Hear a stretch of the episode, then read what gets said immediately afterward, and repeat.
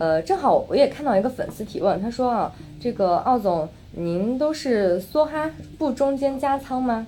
这我们是，比如说我们是一段时间用一个定投的方式去呃参与这个市场呢，还是说我们在对于行情做一些自己的判断，在它低的时候做一些加仓？我是我极少做所谓的梭哈，我都是定投，我都是分批，因为我不愿意去受短期市场涨跌的这种干扰跟影响。因为我在市场中间投基金已经有十十四年了，十四年，零七年开始买基金哈。然后我们，从我刚开始买基金起就是做定投，虽然当时对基金并没有那么了解。那什么时候你说加仓？在极端情况出现的时候，我可能会加仓。比如什么？比如说在去年当时疫情发生之后，然后二月三号年后第一天开市，然后上证指数那一天跌了百分之七点多，那一天我就加仓。为什么？因为我知道这种东西叫做可遇不可求，对吧？极端。对啊，那是极端的恐慌，然后而且一天基本上把所有的这种恐慌情绪释放完，所以那个时候我就有加仓。那么。在很多时候，我经常会跟大家说会有黄金坑。那么黄金坑的这种出现，就是因为一些突发事件而导致市场的情绪出现这种大幅的起落的时候，那么市场就会出现不理性的这种下调。那么也许有些是该跌的，但是更多的也许是不该跌的。那么这个时候的话呢，就会考虑。但是说实话的话，嗯，作为基金投资者，我觉得我的真实的建议，我真的觉得大家不要去考虑这些东西了。把这东西交给基金经理去考虑不好吗？专业的人来做专业的事情。对呀，基金经理每天不就干这个事情了吗？我们买基金是要付管理费的，你付出了管理费的作用是什么？不就是让基金经理收了这个钱帮你来做投资吗？让基金经理给你打工。对呀，那现实中间就好像我经常打的比方，就是你现在去到一个餐馆，去了一个特别高级的餐馆，对吧？然后厨师特别好，然后所以你要付很高的服务费，然后他的菜价钱也很贵，对不对？结果你坐下之后的话呢，你还说等一下。这个厨师的话在哪里？我要去，然后我还要指导他。哎，这个盐少放一点，这个东西多放一点。哎，你最好现在就要起锅了。那到最后的话，我就开句玩笑说，你干嘛要去这个地方呢？你不如自己买菜回来自己做就好了，对对不对？不就是因为你觉得你自己做的东西可能没有这个厨师那么好吃，因为他比你更专业嘛，所以你才会愿意花这个钱去享受这个服务。但是现实中间我就发现哈，尤其是网络上面。就很多的基民啊，在各个论坛里面，你会发现市场一跌，哇，就各种暴骂基金经理，对吧？然后市场一涨的话，就各种追捧基金经理。所以我们开玩笑说，去年的菜狗现在变菜黄，对不对？是不是这样子的？然后今年投的坤神变成了坤狗，对吧？那你你这你做这些东西的意义何在呢？其实大家去做这种动作，只能理解为一点，其实你根本就不理解基金投资到底是干嘛的。你把它当成了一个股票而已，所以你用炒作的心态在进行基金的投资，那么到最后就会出现认知上的这种偏差。所以说到底，最后又回到那句话哈，虽然很扎心，但是我告诉大家，一定正确的就是，每个人只能赚到跟自己认知水平相符的钱。很多人短期赚到了钱，总认为这是自己的认知水平特别高，觉得自己特别专业。我告诉你，大部分时候都是因为运气。所以我有时候开玩笑啊，去年下半年到今年的过年前，有没有发现像小红书啊，然后包括抖音呢，对吧？然后包括 B 站呢，上面有大量的这种新的博主，投资高手，哎，UP 主，天天在自己的这一个短视频上面晒自己每天的基金收益，说自己哇基金投资多牛，对吧？甚至有很多人都在感叹。以我这么牛的实力，早知道我前几年就开始做投资了，对不对？那何必这么辛苦的去做什么育儿博主啊，什么美妆博主啊？结果过完年之后都不见了。有一些基金的，就是下面的评论区上还会有人说：“哎，这个基金交给我来，可能都是会更好。”没错，没错。所以这其实是什么？这就是错把运气当实力，实力，而且的话，把短期市场的走势当成是市场的永恒主题。市场如果真这么简单的话，那还要专业的投资人干什么呀？对不对？所以凭运气赚回来的钱，一定会凭实力妥妥的亏回去，直到最后这个钱跟你的认知水平相符为止。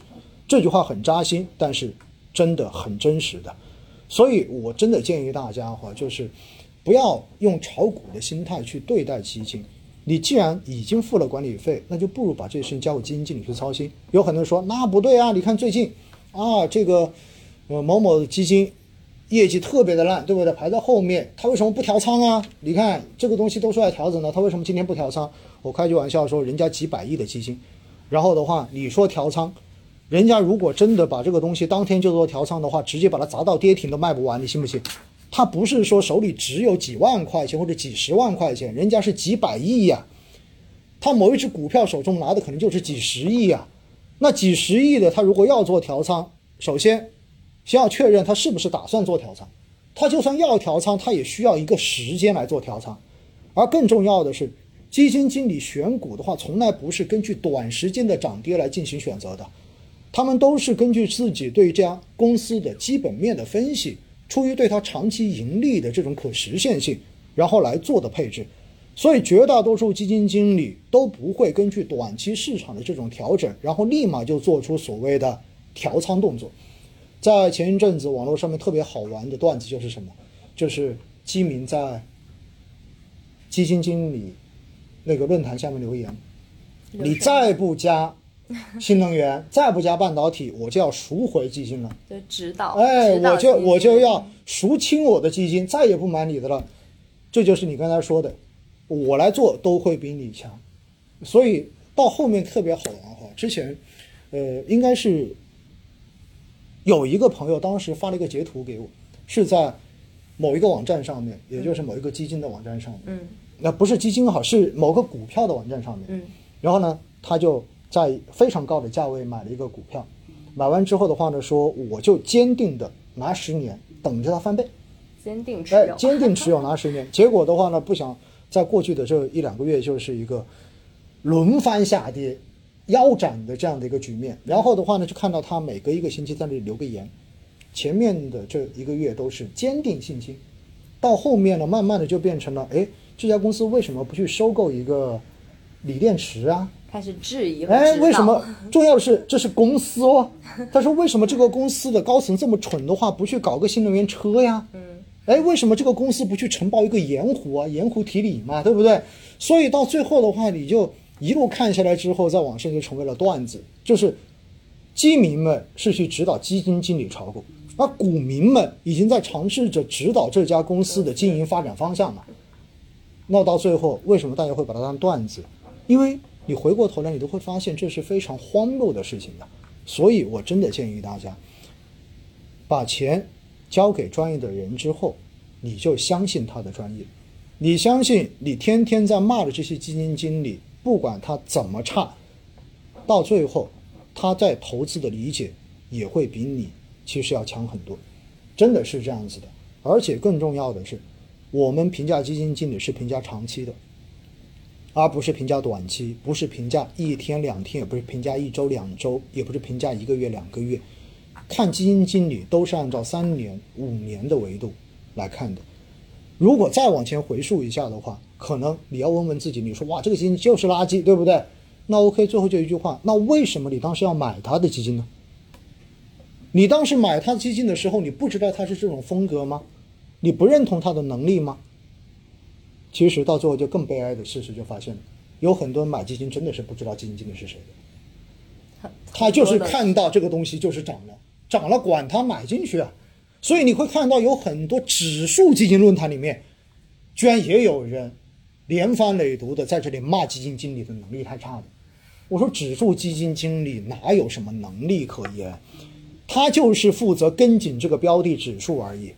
结果还有那么多人跑到指数基金经指数基金的论坛去骂基金经理太烂了，这就充分说明，其实很多人买基金根本就不了解基金是什么，也根本不要说了解基金经理的这个能力到底怎么样，他到底是什么样的投资风格，这其实都是我们应该要提前去做的功课，而不是什么功课都不做，然后就哇这个东西涨得不错，一看啊过往三个月涨幅第一买，也许这个时候你就买在了最高点。